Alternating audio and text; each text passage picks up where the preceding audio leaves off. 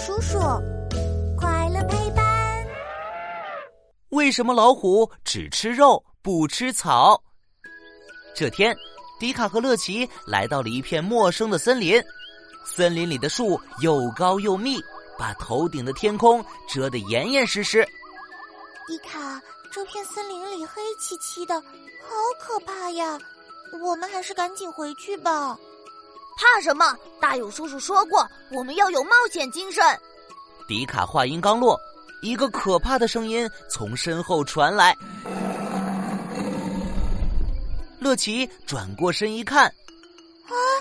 我的天哪，是一只大老虎，它朝我们走过来了！快藏起来！迪卡拉着乐奇钻进一片浓密的草丛里，一双眼睛直勾勾的盯着老虎。只见老虎迈着步子，威风凛凛的向前走，所有的动物们瞬间都逃走了。哇，老虎可真威风啊！要是我也能变成老虎就好了。哇哦，你真的想变成老虎吗？嗯嗯，嘿嘿，那你得先学会吃肉才行，而且每顿饭都只能吃肉哦。天啊！为什么老虎只吃肉不吃草？大友叔叔，快把答案告诉我们！大友叔叔，哟吼！超酷实验室，科学超级酷！我是大友叔叔，带你探索所有问题。